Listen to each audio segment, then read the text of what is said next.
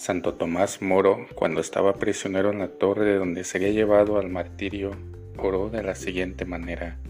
Dame, Señor, una manera de ser que ignore el aburrimiento, los lamentos y los suspiros.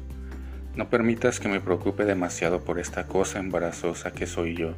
Dame, Señor, la dosis de humor suficiente como para encontrar la felicidad en esta vida y ser provechoso a los demás que siempre haya en mis labios una canción, una poesía o una historia para distraerme. Amén. El sentido del humor es un gran don de Dios. Nunca lo agradeceremos bastante. Conviene pedirlo al Señor y no olvidarse de cultivarlo. Que los disfrutes.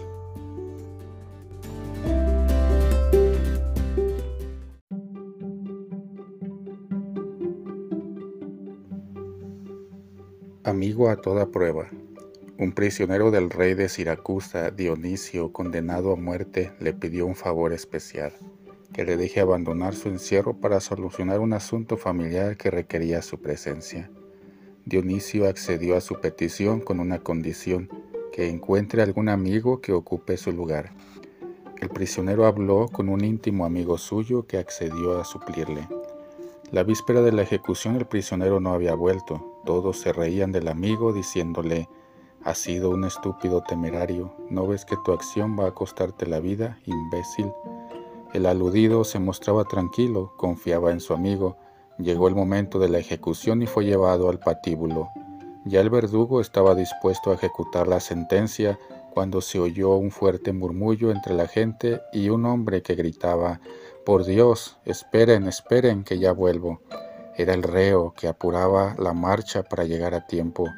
Dionisio quedó maravillado por aquel ejemplo de amistad y decidió ofrecerle la suya diciendo, quien hasta el punto de perder su vida se muestra así de leal, es persona que conviene tener entre los amigos.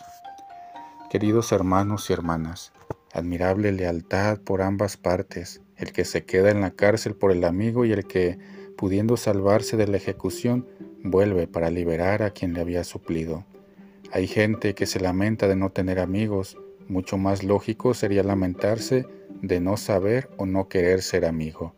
Es impresionante lo que cada uno de esos dos amigos hace por el otro, y más impresionante todavía lo que Jesús ha hecho por mí, ha sido ejecutado. Que tengas un excelente día.